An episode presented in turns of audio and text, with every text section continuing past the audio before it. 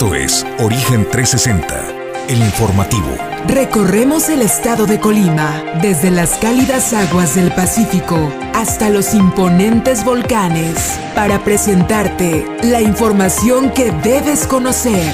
Bienvenidos a Origen 360, el informativo.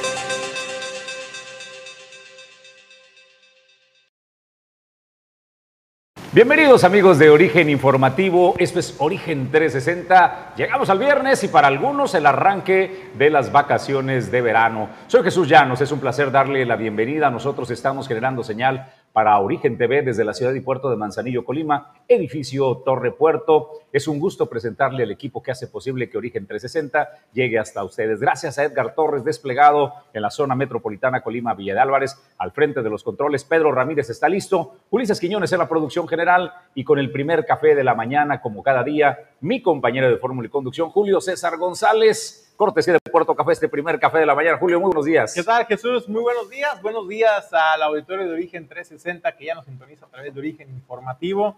Y bueno, pues hoy le tenemos información interesante y es que pues la diócesis en Colima alzó la voz y además de invitar a la marcha el próximo 10 de julio, bueno, pues alzó la voz y dijo que el presidente no debe verlos, no debe verlos como enemigos. Esto después de las desafortunadas declaraciones que dio eh, después de que la Iglesia Católica alzara la voz por la inseguridad y la violencia que se padece en el territorio nacional y que ha cobrado ya también la vida de unos padres jesuitas, esto en el estado de Chihuahua. También le vamos a platicar pues sobre que eh, el dirigente de estatal del Partido de la Revolución Democrática asegura y denuncia pues que hay dilación y que hay también eh, nepotismo, esto en la impartición de justicia en el Poder Judicial. La información en unos minutos. Bueno, pues ¿qué dice el líder estatal eh, de la Coparmex? Bueno, más bien de Coparmex eh, Colima, pues habla que se percibe un incremento de la corrupción tanto en el país como en el Estado. Los ramaderos de la Boquita están listos y analizan la posibilidad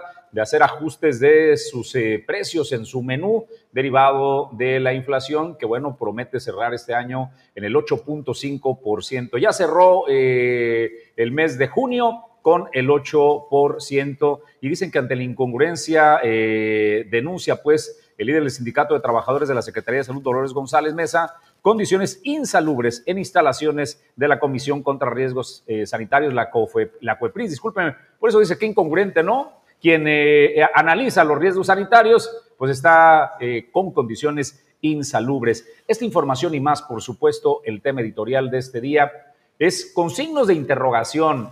¿Va la unidad de inteligencia financiera y la Fiscalía General de la República verdaderamente contra Enrique Peña Nieto? Esto y más, aquí ahora en Origen 360. Sean ustedes bienvenidos. 360 es presentado por Grupo Jacesa, Glipsa Puerto Seco de Manzanillo, Goodward Group International Logistics Services, Cima Group, Grupo Cardinales Seguridad y Control, Doméstica, Limpieza Segura, Torre Puerto Manzanillo, Capital Fitness, Restaurante El Marinero del Hotel Marbella, Puerto Café, Clínica Dental Local y Centro Oftalmológico San Antonio.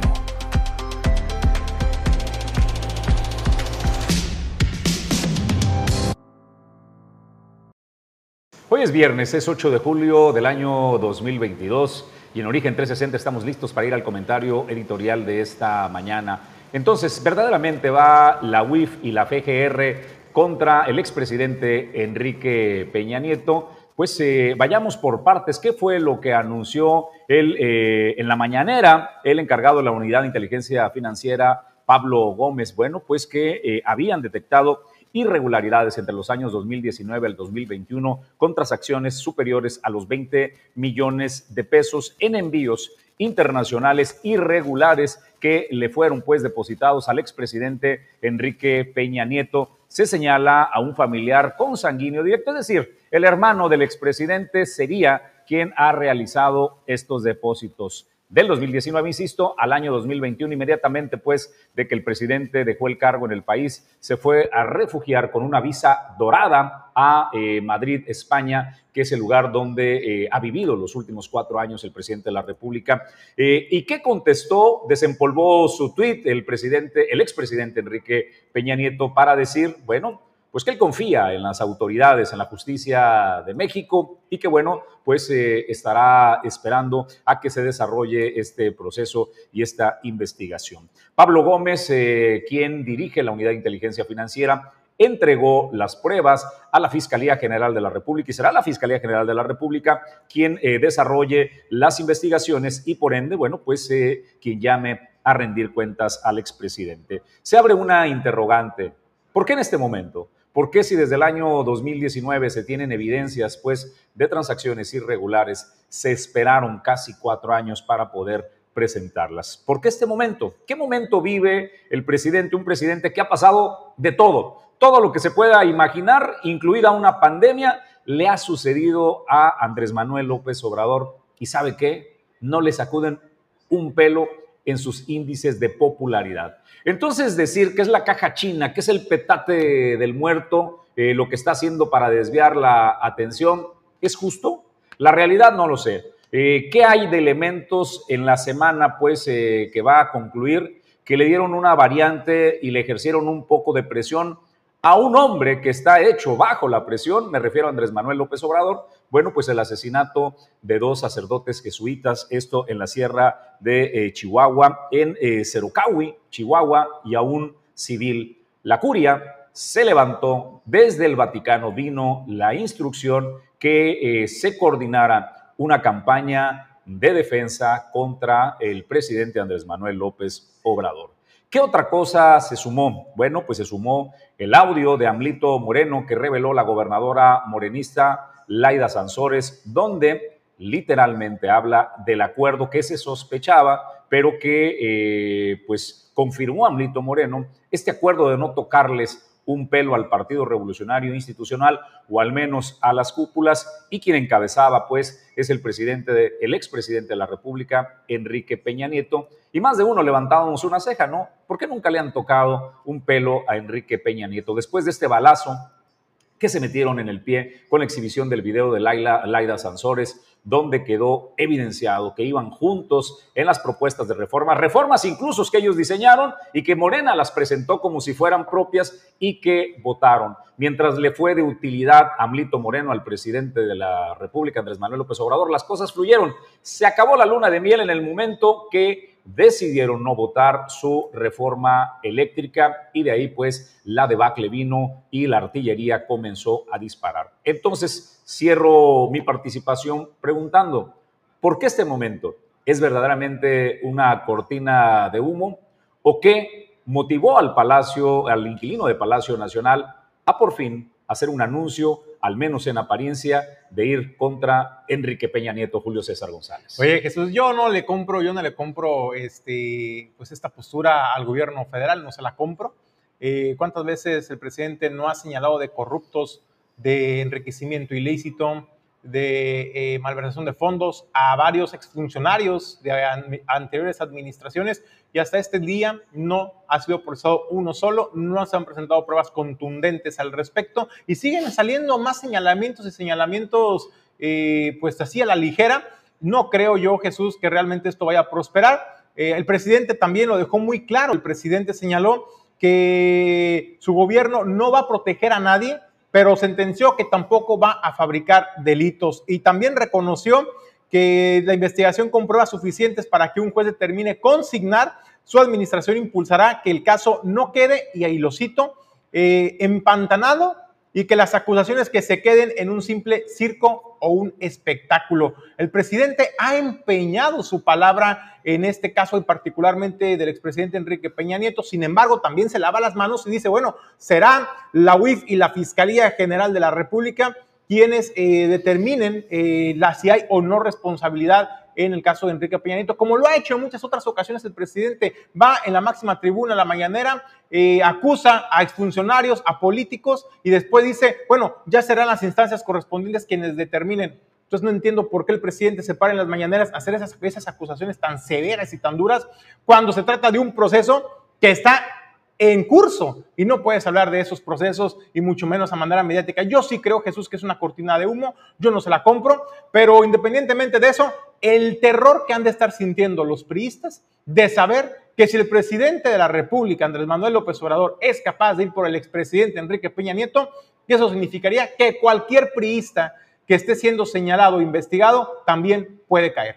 Bueno, pues eh, concluimos nada más. ¿Quiénes están del círculo cercano a Peña Nieto enfrentando un proceso? Pues ahí está la imagen que usted puede apreciar en pantalla. Eh, Juan eh, Collado es un abogado que nos faltó solamente ahí, el máximo abogado del país y de los priistas. Emilio Lozoya, que enfrenta el proceso pues por agronitrogenados contra Pemex, ¿no? Que el daño al erario contra Pemex. Rosario Roble, por la estafa maestra, la única mujer que aparece ahí. Eh, el ex eh, gobernador César Duarte, quien fue acusado de un desvío millonario, lo detuvieron el 8 de julio del 2020 en Estados Unidos y acaba de ser extraditado. Eh, le han dictado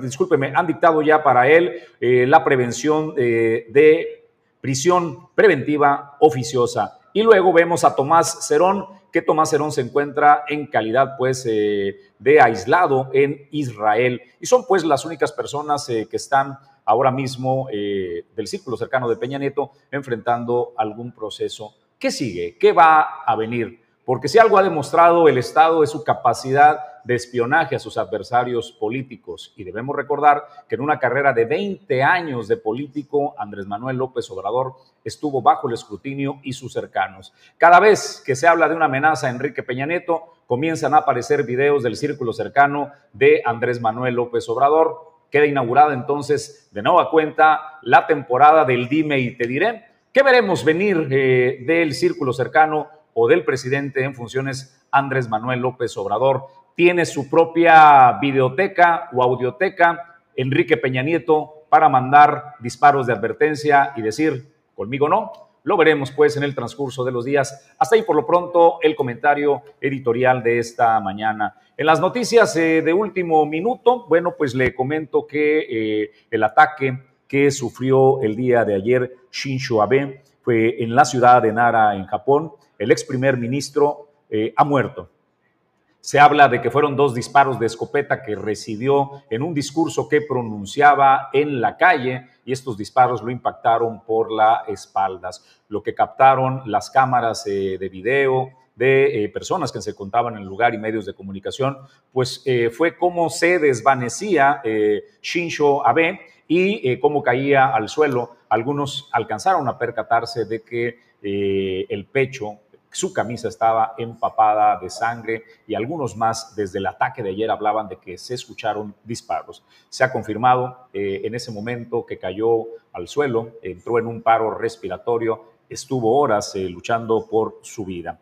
Eh, Shinzo Abe estuvo durante seis administraciones al frente pues, de los destinos de Japón. Fue uno de los principales artífices de una alianza comercial con su principal socio, China. Además, generó estabilidad en eh, Japón y los eh, logró salvar de una estaflación. Así es de que es recordado Shinzo Abe como un político que generó estabilidad para el Japón. Pues nosotros entramos a la información de nuestro estado Colima. Julio César González, vayamos a los temas. Oye, Jesús, bueno, pues la nota la dieron los empresarios adheridos a la Coparmex en Colima y es que en conferencia de prensa pues manifestaron su preocupación por el crecimiento en los índices de corrupción en la entidad. La información con nuestro compañero desplegado en la zona metropolitana, Edgar Torres.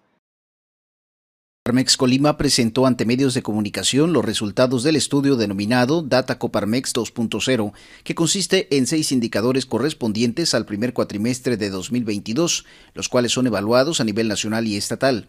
El primer indicador mide la percepción de que el gobierno cumple con el propósito para lo cual fue electo. A nivel nacional pasa de 39.9% a 37.6%, mientras que en el gobierno estatal la evaluación en 2021 era de 16.1% y en 2022 bajó a 4.5%. En cuanto a la corrupción, los socios Coparmex perciben un incremento en el primer cuatrimestre del año. Suma muy alta si con Jalisco mucho más grande, con una población representativamente pues, muy superior pero que allá es de 3.805 pesos. Nosotros entendemos Respecto a socios que han sido blanco de la delincuencia, hay una reducción de 3.2% respecto al año anterior a nivel nacional en lo local se mantiene en 50.7%, mientras que en 2021 era de 51.8%.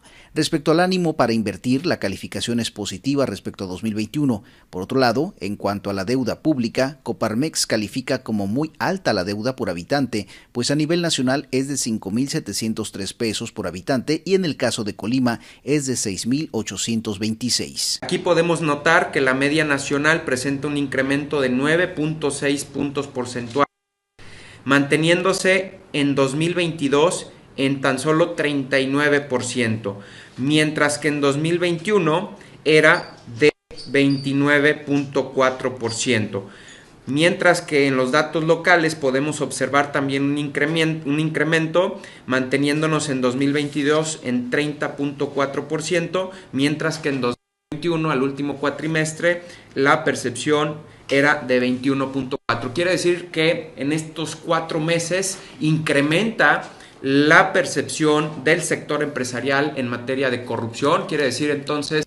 Eduardo Sánchez dijo que es necesario involucrar al empresariado en toma de decisiones de tal suerte que las reuniones con los gobiernos sean productivas y no únicamente para la pose fotográfica o la publicación en redes sociales. El llamado es, queremos participar y queremos participar porque el resultado lo merece porque el resultado hoy no lo exige. Necesitamos participar, la invitación a la población y requerimos construir mayor participación de la sociedad. Para Origen 360 informó Edgar Torres Velázquez. Pues no es un dato menor lo que lanza eh, la Coparmex, que este, hace meses venía teniendo un comportamiento, si no subordinado, pues eh, sí muy cercano pues al gobierno del Estado. Y hoy, bueno, pues lanzan esta eh, advertencia de cómo están percibiendo, ojo, la percepción es de los empresarios. La corrupción nacional y estatal la perciben los empresarios, no es una encuesta que se haya, desarrollado en la ciudadanía, sino en el sector empresarial. Pues vamos a otros temas, eh, Julio César González, después del asesinato de los jesuitas en la sierra de Chihuahua, desde la misma sede del Vaticano en Roma, el Papa ha girado la instrucción de que en México se comience pues a realizar un levantamiento de la voz de la curia para hablar de la inseguridad y lo han denominado lo han denominado Oración Julio César González. Fíjate Jesús que será la convocatoria para el próximo 10 de julio, de acuerdo a lo que anunció eh, el titular de la diócesis de Colima. Eh, esta es una jornada nacional de oración por la paz, donde se está convocando que en todas las iglesias en el estado de Colima, este es un movimiento nacional, pero particularmente en el estado de Colima, eh, se hagan misas y en las misas se pida se pida por la paz y sobre todo por la comunión social. Esto es parte de la invitación que se hace a través de la diócesis en el estado de Colima. La Conferencia Episcopal Mexicana nos está invitando a todos a que ese 10 de julio, en las celebraciones de la Eucaristía, oremos por la paz, tengamos en cuenta todas las situaciones de violencia que hay, aún los sacerdotes que han sido pues, acribillados ¿verdad? por estar al frente de su ministerio, sirviendo a la comunidad. Entonces es para orar al Señor, crecer en ese sentido de paz y buscar un ambiente fraterno. Dentro de la celebración de la Eucaristía no, no hay necesidad de multiplicar más actividades. Ahí al concluir la Eucaristía y toda la Eucaristía sería con ese espíritu de orar por la paz. ya con las misas programadas. Sí, las programadas ya. Que pues la delincuencia organizada, eh, pues la inseguridad ha venido a, trastocar las diversas secciones de la, de la población, de la sociedad. La iglesia no ha sido la excepción, donde señaló eh, que, bueno, pues lamentó lo sucedido en Chihuahua con los jesuitas, donde dijo el crimen organizado se ha metido en muchos aspectos sociales y ha irrumpido la paz y la tranquilidad de la población. Bueno, complicado porque es simplemente un detonante. Lo que sucedió sobre todo ahí en Chihuahua con los padres jesuitas nos va permitiendo como meter en ese misterio tan intrincado que hay de todo el narcotráfico. Ahora se está cayendo en la cuenta que hay grupos que ya tienen tiempo en el poder, que van metiéndose al tejido social, al tejido político, al tejido económico, y que de eso qué va a suceder entonces con la comunidad, ¿verdad? Y es por eso que, pues, un detonante que nos lleva a despertar, pero a buscar soluciones también para que se construya. Sí, bien podíamos pensar que hoy la iglesia está levantando la voz porque hay sacerdotes que han sido acribillados, pero desde hace tiempo la iglesia ha levantado la voz porque el dolor es por la muerte de tantos que son del pueblo de la propiedad de Dios, no por el hecho de que nomás sean presbíteros, sino todos los seres humanos deben ser defendidos, cobijados, animados por la vida de la iglesia, ya que es la misión de la iglesia. Y por eso se ha hablado tanto de la paz, no solo en este tiempo, ¿verdad? sino ya ha habido documentos del episcopado donde ha puntualizado con claridad cuáles son las situaciones de violencia que tendremos que ir haciendo para que se construya la paz.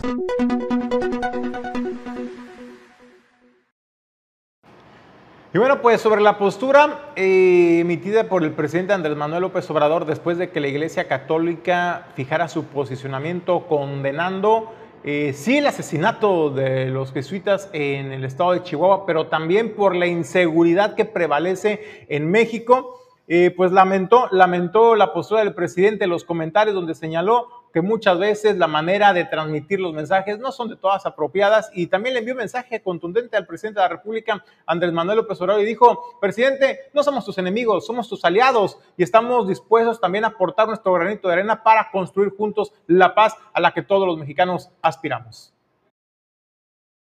Tú sabes que el problema es como la,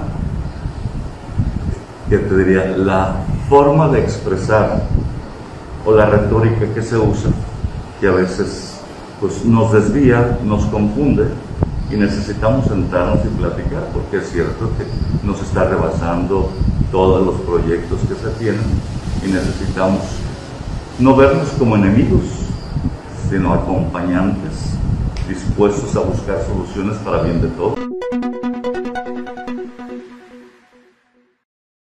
Pues usted ya lo escuchó el tono de la iglesia bajo esta instrucción del Papa Francisco, la curia romana ha dicho en México, se requiere de eh, iniciar una campaña para alzar la voz después del asesinato de los jesuitas. La forma puede ser delicada, con guantes de seda, tocar el tema, mandar un mensaje conciliador, pero en el fondo esto es una guerra fría que ha iniciado la Iglesia contra el gobierno de Andrés Manuel López Obrador, no sin motivos. Le tocaron pues ahora a la Iglesia, a sus integrantes, y fue la gota que derramó el vaso para hacer el llamado a la sociedad y en un país, Julio César González, donde eh, al menos el 80% de los mexicanos eh, profesa la religión eh, católica, pues no es un tema menor. Oye, pero ¿cuál fue el comentario que hizo el presidente? Bueno, primero cuestionó, cuestionó la Iglesia Católica del por qué con el expresidente, por ejemplo, Felipe Calderón,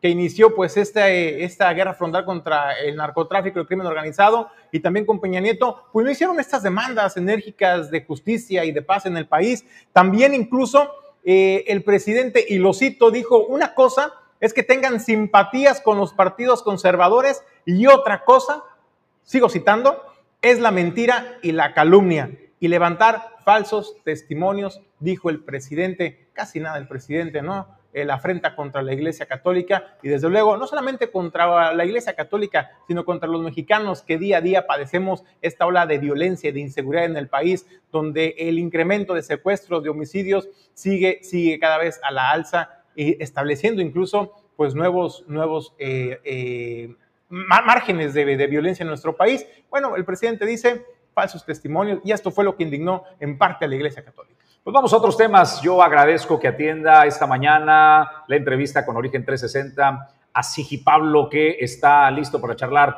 Sigi, qué gusto saludarte. Muy buen día. Muy buenos días, Jesús. ¿Cómo están? Este, pues aquí estamos. Un, honor estar otra vez en tu programa, eh, llegar a la gente del puerto a través de ustedes. y pues ah, estamos aquí para platicar un poco de una exposición que tengo que se llama Mari Puerto y que es una exposición de fotografía de ese bello puerto de Manzanillo.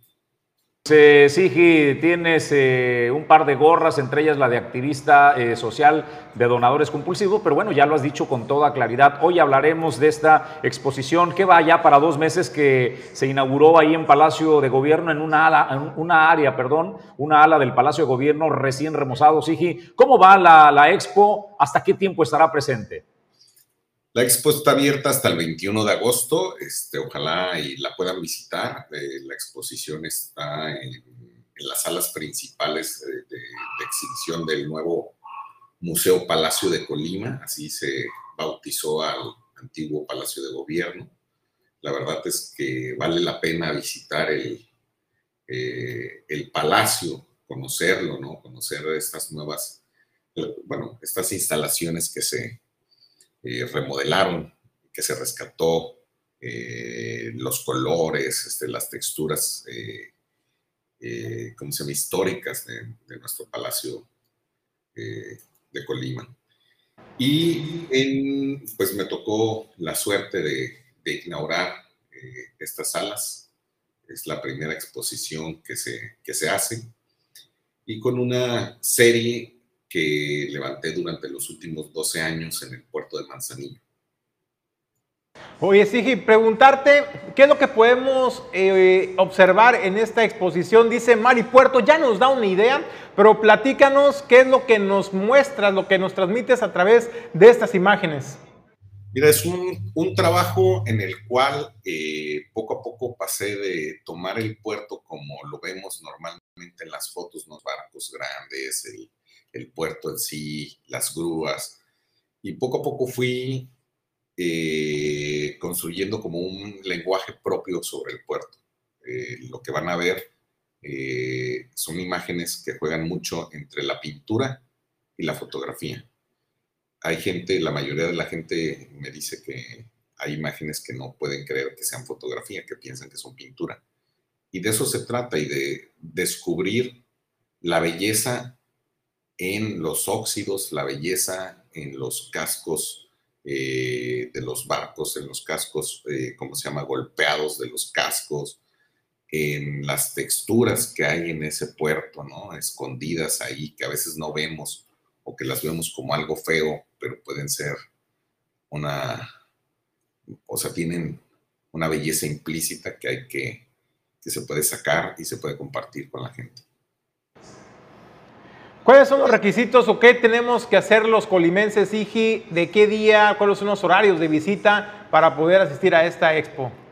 La expo está abierta de martes a domingo de 9, de 9 a 6 de la tarde. Y pues es eh, completamente gratuita.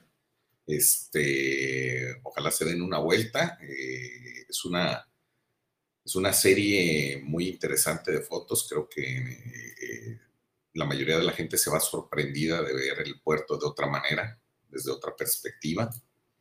Eh, a los niños les gusta muchísimo. Los niños eh, se van muy emocionados.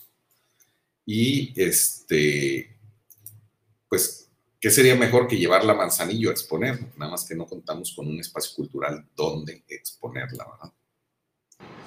Oye, Sigi, este, respecto pues a, a esta exposición, eh, ¿qué, ¿qué, momento cubre del manzanillo? ¿Es el manzanillo actual? Eh, ¿Cuánto tiempo te llevó recabar este material? Y está enfocado, entiendo, no solo en el puerto comercial, encontraremos rostros, encontraremos eh, puntos comunes de la ciudad y puerto de Manzanillo.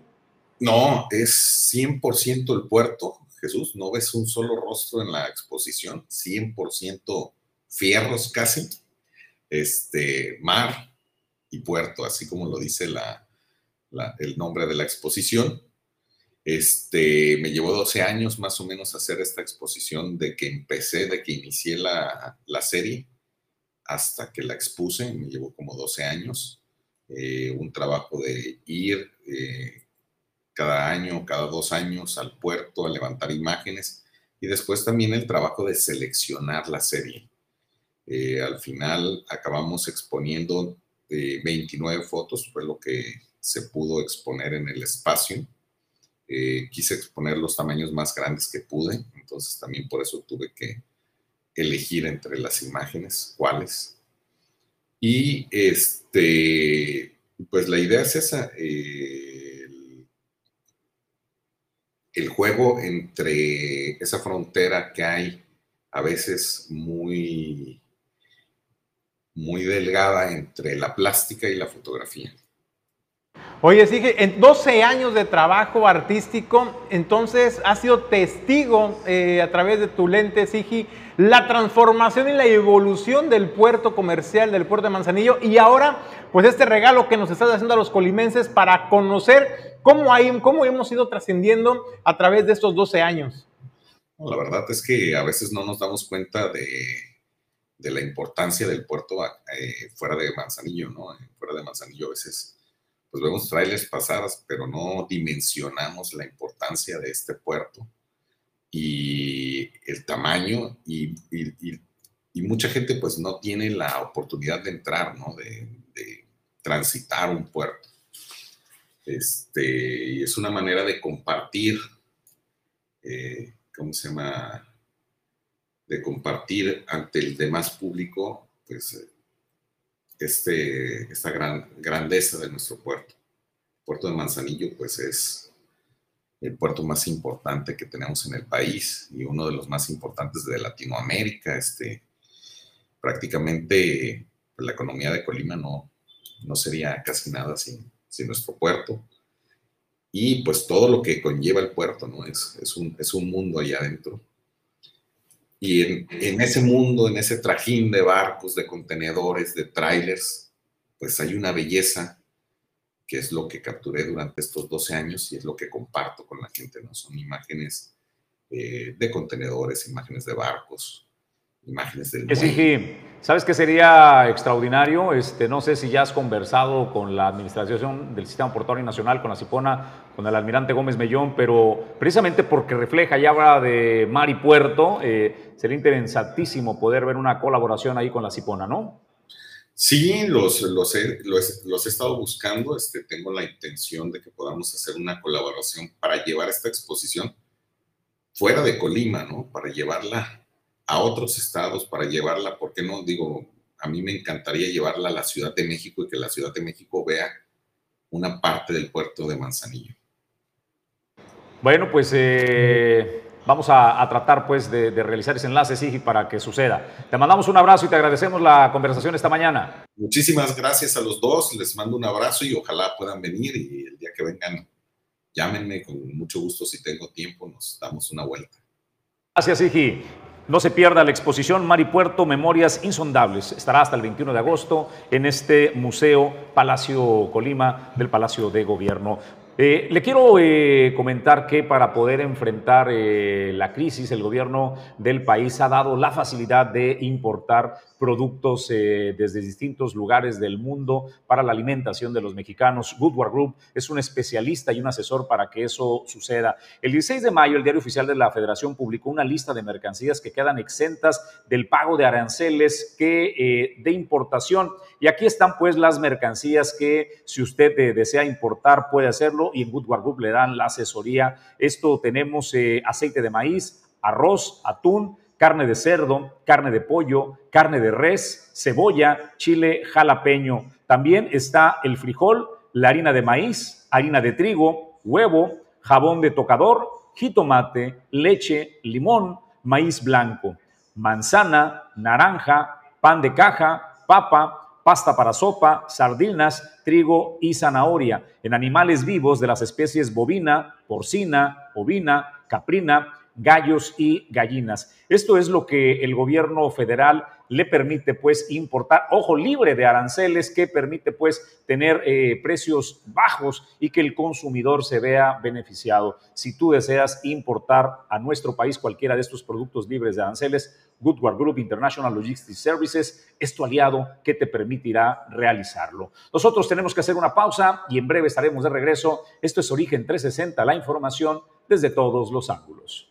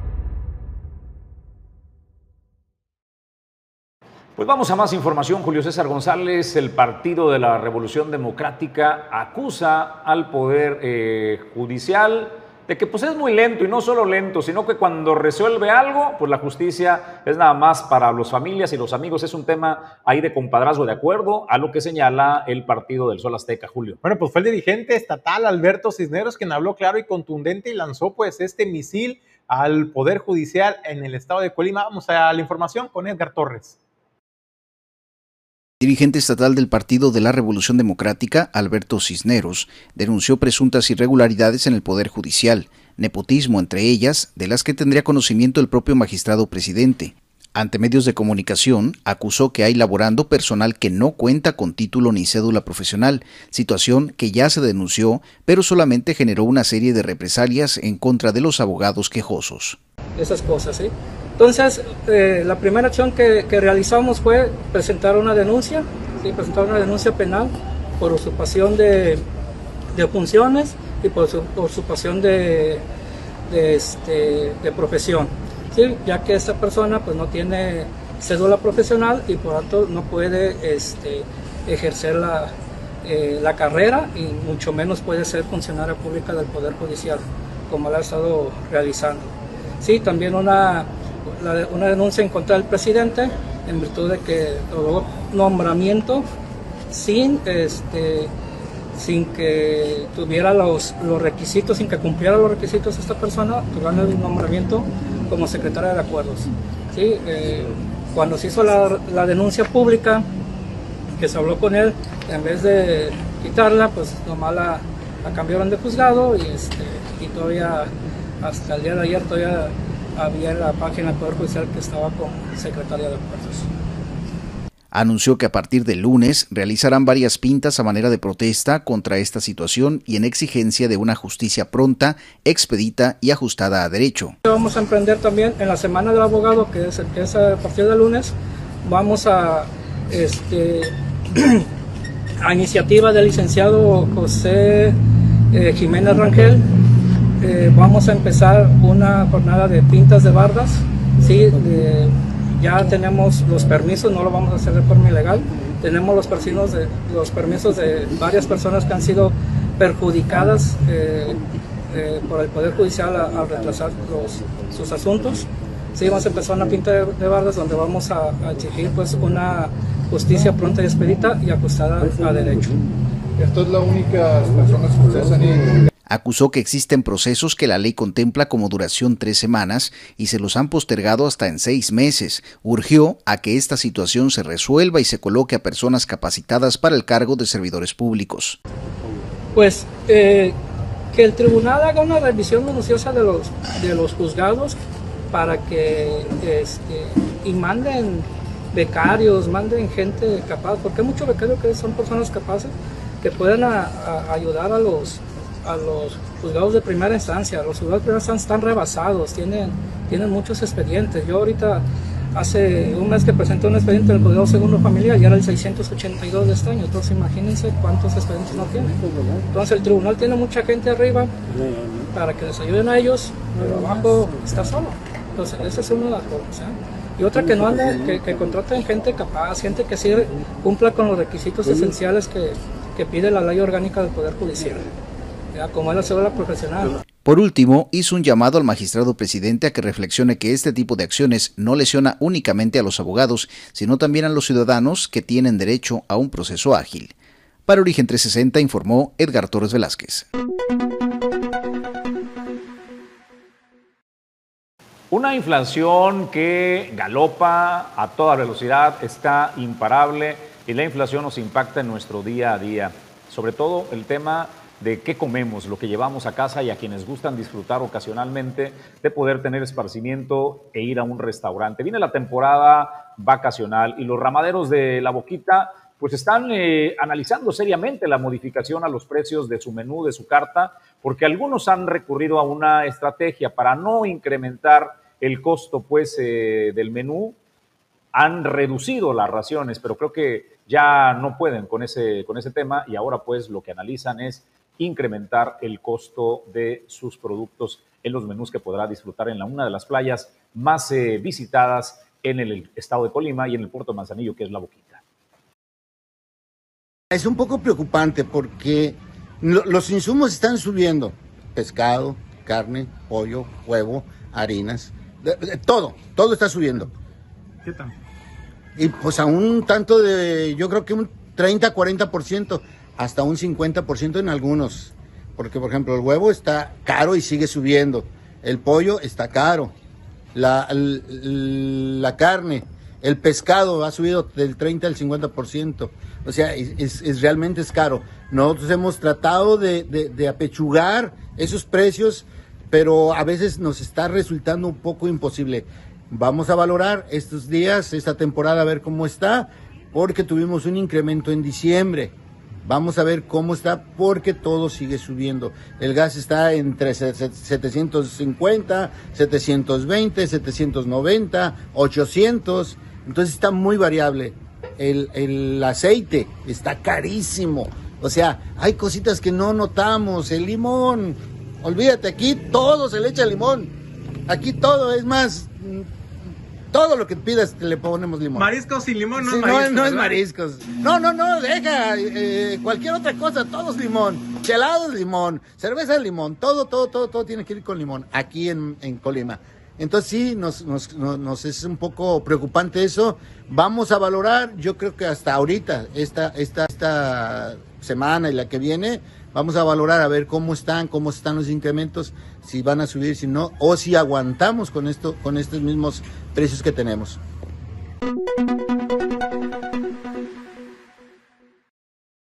El puerto comercial de Manzanillo envía para México y el mundo carga que llega regularmente desde Asia. Terminal Marítima Jacesa es una terminal especializada pues en el manejo de diversas cargas, entre ello la carga general y te ofrecen un retiro 24 horas los 7 días de la semana. Hay exclusiva para documentación, además la posibilidad de retiro por parcialidades. Le entrega el mismo día de su programación, además reprogramaciones para el mismo día de su cita prefacturación de servicios, todas estas facilidades es lo que te da Terminal Marítima Jacesa. Y respecto a la carga suelta, bueno, pues en carga suelta hay entrega el mismo día de la programación, agrupación de citas, reprogramación para el mismo día de la cita y prefacturación de servicios. Terminal Marítima Jacesa es, por supuesto, una de las empresas que impulsa el desarrollo del puerto de Manzanillo, pero que además se ocupa en dar un servicio al cliente que pueda satisfacer sus necesidades. Nosotros vamos a otros temas y más información.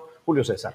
Y bueno, Jesús, pues incongruencia, caramba, imagínese usted que la dependencia encargada de vigilar que se cumplan los protocolos, las medidas sanitarias, eh, y eso implica que los inmuebles, los edificios, la infraestructura esté pues limpia, esté aseada, las instalaciones se encuentren en óptimas condiciones para poder emitir los permisos, sea la misma autoridad que no garantiza ni siquiera la más mínima eh, atención de infraestructura decorosa a sus trabajadores. Así lo denunció Dolores González Mesa, quien es la dirigente del Sindicato de Trabajadores de la Secretaría de Salud, porque dice los trabajadores están en condiciones lamentables en la Cuespris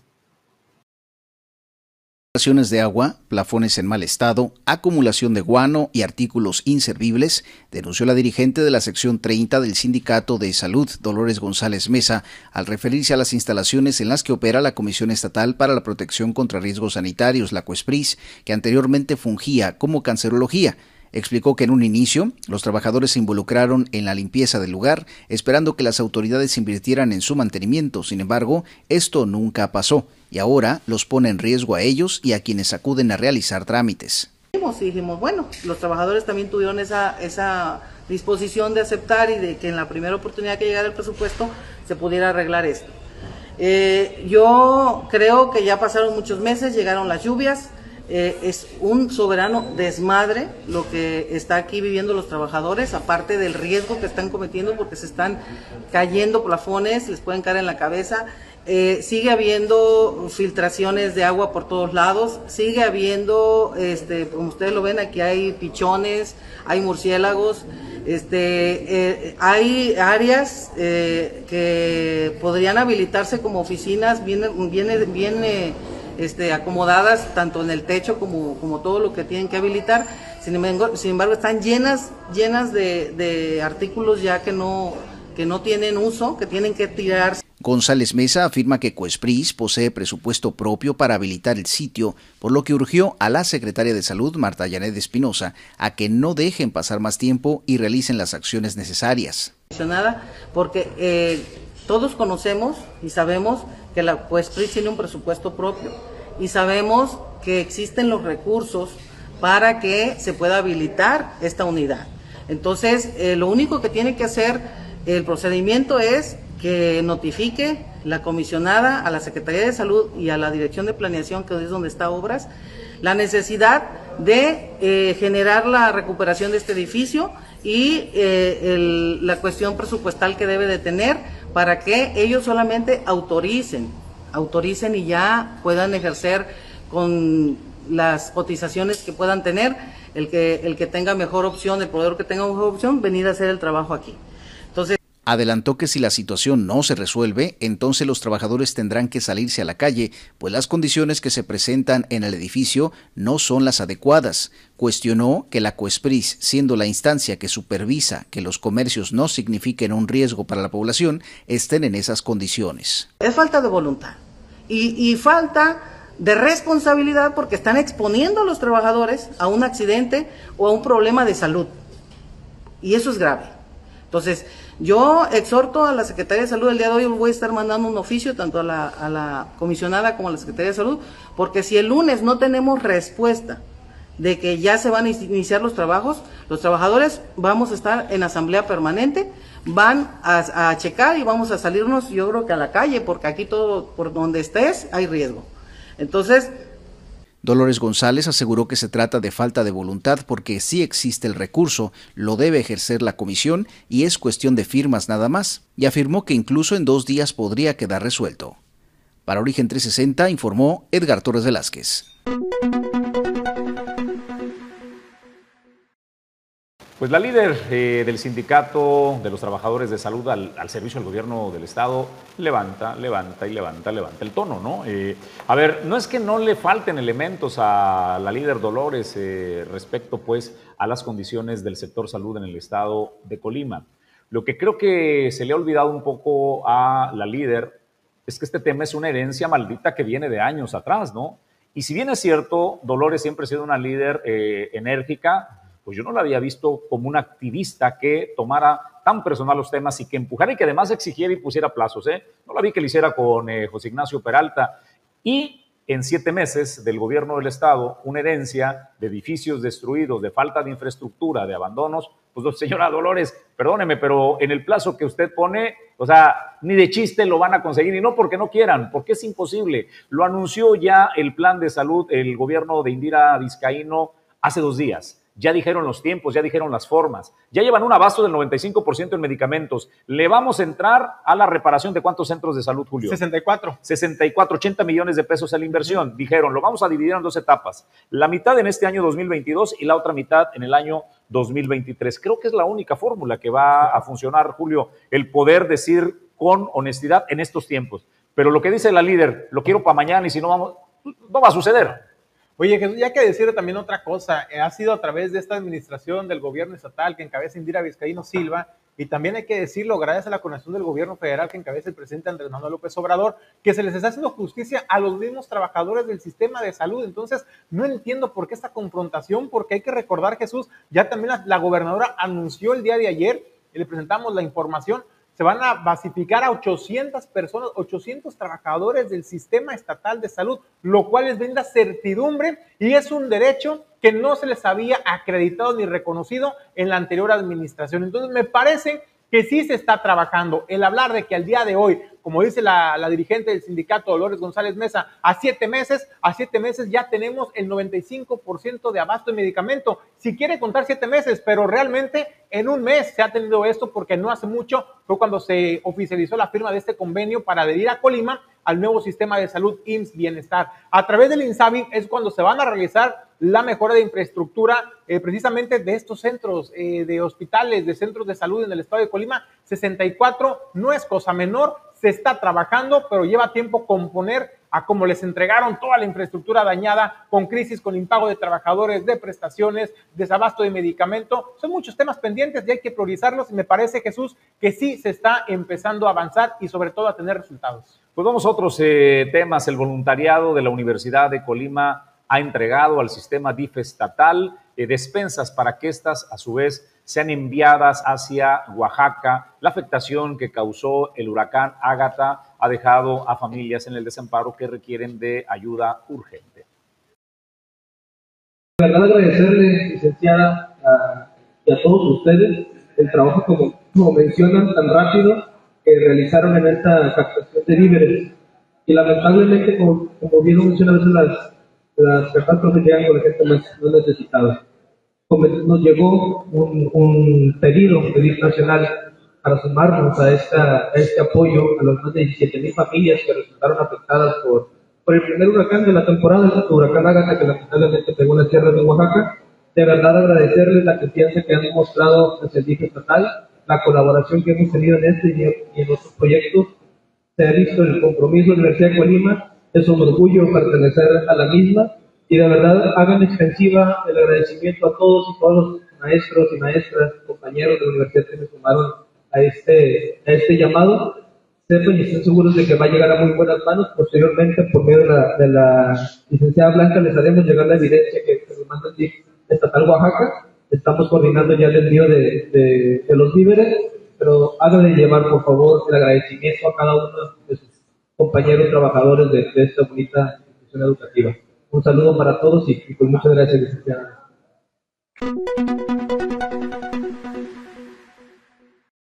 Bueno, usted si quiere participar, porque va a seguir abierto, van a seguir abiertos estos centros de acopio, desde luego la ayuda nunca, nunca eh, sobra, entonces se van a estar enviando cada, periódicamente cada 15 días aproximadamente, informaba el presidente del DIF estatal Colima, Arnoldo Vizcaíno, eh, cada 15 días se va a estar enviando esta ayuda, se va a estar acumulando y después enviando a través de la, de la Secretaría de la Defensa Nacional. Usted puede acudir a cada delegación de la Universidad de Colima en su entidad, en su municipio, o bien también acudir a la Cruz Roja en su municipio para poder hacer llegar estos víveres y a través de la coordinación que se tiene interinstitucional es que se va a lograr hacer este consolidado para enviarle esta ayuda humanitaria pues a los amigos, a las familias damnificadas del estado de Oaxaca que se vieron afectados, como usted escuchó, por el huracán Ágata. Y bueno, nosotros vamos a más información. Hoy es viernes, viernes del séptimo arte y las recomendaciones de qué ver en el cine, pero también qué ver en las diferentes plataformas de streaming.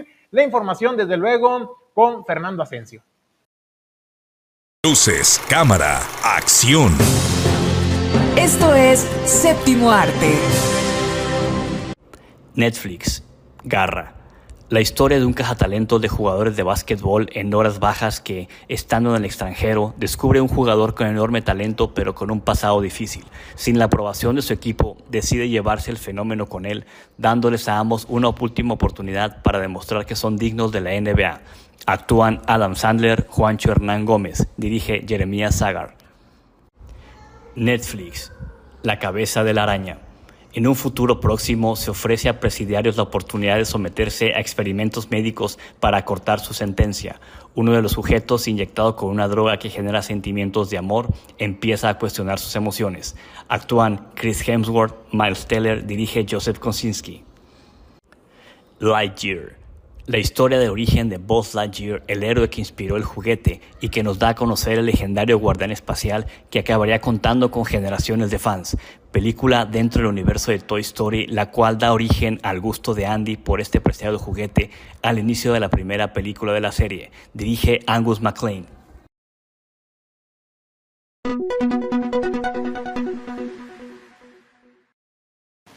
Bueno, pues ahí tiene las recomendaciones de qué ver en el cine, de qué ver en las diferentes plataformas de streaming.